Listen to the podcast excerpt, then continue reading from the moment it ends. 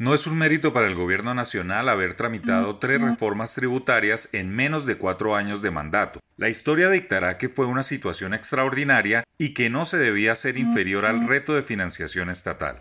Todo el asunto de la pandemia y la derivada crisis económica ha destapado un asunto que bien amerita hacerle una alerta económica, el ahorro de las familias en Colombia, que no pasa por un buen momento a pesar de que las cifras del sistema financiero demuestren que durante el encerramiento y las cuarentenas la gente dejó de gastar. Un comentario que puede ser superficialista a la luz del crecimiento de la cartera vencida de consumo. El punto es que entre las reformas económicas pendientes de las últimas dos administraciones, además de la reforma tributaria estructural que nada que llega, está el rediseño profundo del sistema pensional vigente desde hace tres décadas. La misma dinámica del mercado del ahorro pensional ha trazado un sendero difícil de desconocer. Mientras Colpensiones tiene una base de datos de casi 2 millones de pensionados, las administradoras de los fondos privados no llegan ni al medio millón. Lo peor de esta asimetría de dos sistemas que debían competir en igualdad de condiciones es que el llamado régimen de prima media con prestación definida recibe 12.000 traslados mensuales, situación que se convierte en una bomba pensional para las arcas estatales en pocos años.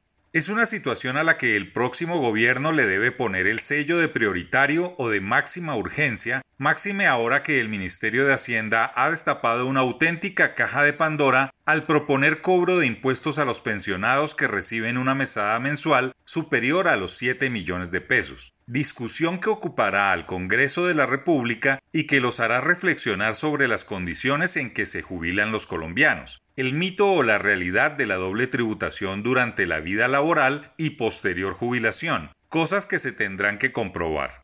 Pero más allá se empezará a reflexionar sobre el ahorro de las familias colombianas que no ha existido como ocurre en países similares. Las cesantías se convirtieron en dinero de cajero y no operan como tal, y a las populares cuentas AFC y pensiones voluntarias también les cayó la tributaria. Colombia tiene un serio problema de ahorro de las familias, un asunto que solo lo tocan los macroeconomistas como insumo para sus investigaciones académicas, pero que es un asunto olvidado del sistema financiero y de temas cruciales de política pública como la reforma pensional y por supuesto la tributaria. Poco más de una tercera parte de los casi 14 millones de hogares que hay en Colombia cuentan con capacidad de ahorro y no hay incentivos para hacerlo. El ahorro no depende solo del nivel de ingreso, sino de una cultura instalada en las familias que se cimenta en las pensiones, las cesantías y los seguros.